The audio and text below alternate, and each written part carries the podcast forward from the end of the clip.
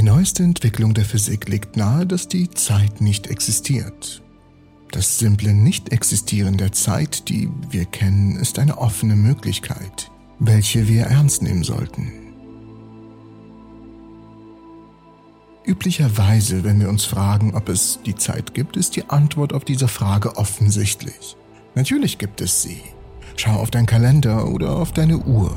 Sie wenn die Physik sagt, es gibt sie nicht, wie kann das sein? Und was würde das bedeuten?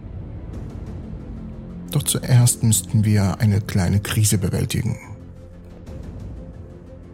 Die Physik steckt nämlich in einer Krise. Im letzten Jahrhundert haben wir das Universum mit zwei erfolgreichen physikalischen Theorien erklärt, der allgemeinen Relativitätstheorie und der Quantenmechanik.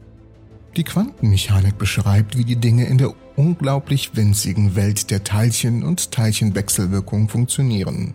Und die allgemeine Relativitätstheorie beschreibt das große Bild der Schwerkraft und die Bewegung von großen Objekten wie Galaxien, Planeten und Monden.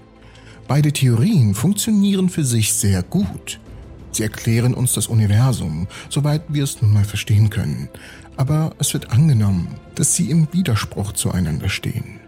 Obwohl beide Theorien sehr gut funktionieren und obwohl die genaue Art des Konflikts umstritten ist, sind sich die Wissenschaftler im Allgemeinen einig, dass beide Theorien durch eine neue, allgemeinere Theorie ersetzt werden müssen. Die Physiker wollen eine Theorie der Quantengravitation entwickeln, die die allgemeine Relativitätstheorie und die Quantenmechanik ersetzt und gleichzeitig den außerordentlichen Erfolg der beiden Theorien nutzt und dementsprechend kombiniert. Eine solche Theorie würde erklären, wie das große Ganze der Schwerkraft auf der Miniaturskala der Teilchen funktioniert. Doch die Erstellung einer Theorie der Quantengravitation ist außerordentlich schwierig. Ein Versuch, den Konflikt zwischen den beiden Theorien zu überwinden, ist die Stringtheorie. Bei der Stringtheorie werden die Teilchen, die wir kennen und lieben, durch Strings ersetzt, die dann in bis zu elf Dimensionen schwingen. Die Stringtheorie hat jedoch mit einer weiteren Schwierigkeit zu kämpfen. Die Stringtheorien bieten eine Reihe von Modellen an, die dann ein Universum beschreiben, das weitgehend dem unseren gleicht, Jedoch machen die Modelle der Theorie keine klaren Vorhersagen, die dann durch Experimente überprüft werden könnten, um schließlich herauszufinden, welches Modell das richtige ist. Daher waren viele Physiker in den 80er und 90er Jahren mit der Stringtheorie unzufrieden und entwickelten dementsprechend eine Reihe von neuen mathematischen Ansätzen für die Quantengravitation. Einer der bekanntesten dieser Ansätze ist die Schleifenquantengravitation, die davon ausgeht, dass das Gefüge von Raum und Zeit aus einem Netzwerk extrem kleiner, diskreter Teile, sogenannter Schleifen, besteht. Einer der bemerkenswerten Aspekte der Schleifenquantengravitation ist, dass sie die Zeit vollständig zu eliminieren scheint. Die Schleifenquantengravitation ist nicht der einzige Ansatz zur Abschaffung der Zeit. Auch bei einer Reihe anderer Ansätze scheint die Zeit als grundlegender Aspekt der Realität verschwunden zu sein. Doch wieso? Sind wir denn nicht auf die Zeit angewiesen? Wir wissen, dass ein Morgen nach dem Heute kommt und gestern nun mal bereits vorbei ist. Das ist doch die Zeit, oder?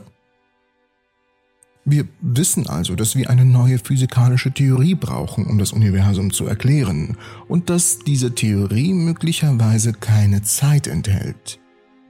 Angenommen, eine solche Theorie erweist sich als richtig, würde daraus folgen, dass die Zeit nicht existiert.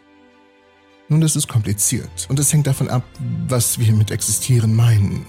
In physikalischen Theorien gibt es keine Tische, Stühle oder Menschen. Und dennoch akzeptieren wir, dass Tische, Stühle und Menschen existieren, habe ich recht? Und warum? Weil wir davon ausgehen, dass diese Dinge auf einer höheren Ebene existieren als der, die von der Physik beschrieben wird.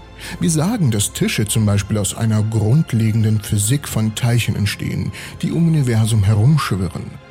Aber während wir eine ziemlich gute Vorstellung davon haben, wie ein Tisch aus fundamentalen Teilchen entstehen könnte, haben wir keine Ahnung, wie die der Zeit aus etwas noch Fundamentalerem entstehen könnte. Solange wir also keine guten Erklärungen dafür haben, wie Zeit entsteht, Können wir nicht einfach davon ausgehen, dass sie existiert? Und vielleicht existiert die Zeit auch auf keiner uns bekannten Ebene. Denn zu sagen, dass die Zeit auf keiner Ebene existiert, ist so, als würde man sagen, dass es überhaupt keine Tische gibt. Doch wir wissen, dass es Tische gibt. Und wir wissen ja, dass ein Morgen kommen wird. Ich weiß, dass du dir Stunden, nachdem ich das Video erstellt habe, dir das Video anschaust. Ich weiß es, während ich es erstelle, weil ich weiß, dass du es später in der Zeit anschauen wirst. Ich meine ja, der Versuch, in einer Welt ohne Tische zurechtzukommen, mag schwierig erscheinen, aber in einer Welt ohne Zeit zurechtzukommen, erscheint geradezu komplett katastrophal. Passiert denn dann alles gleichzeitig? Schaust du gerade das Video an, während ich es noch schneide? Nein, da muss eine Reihenfolge sein, eine Reihenfolge an Ereignissen. Unser ganzes Leben ist auf die Zeit ausgerichtet. Wir planen die Zukunft im Lichte dessen, was wir über die Vergangenheit wissen. Wir machen Menschen für ihre Handlungen in der Vergangenheit moralisch verantwortlich, um sie später zu tadeln. Wir halten uns selbst für Wesen, die etwas tun können, auch weil wir planen können, so zu handeln, dass sich in der Zukunft Veränderungen ergeben. Aber was nützt das alles? Was nützt es zu handeln, um eine Veränderung in der Zukunft herbeizuführen, wenn es in Wirklichkeit keine Zukunft gibt? für die man handeln muss? Welchen Sinn hat es, jemanden für eine vergangene Handlung zu bestrafen, wenn es keine Vergangenheit und somit offensichtlich keine solche Handlungen gibt? Die Entdeckung, dass es keine Zeit gibt, würde die ganze Welt zum Stillstand bringen. Wir hätten keinen Grund, das Bett zu verlassen. Was für ein Schlamassel.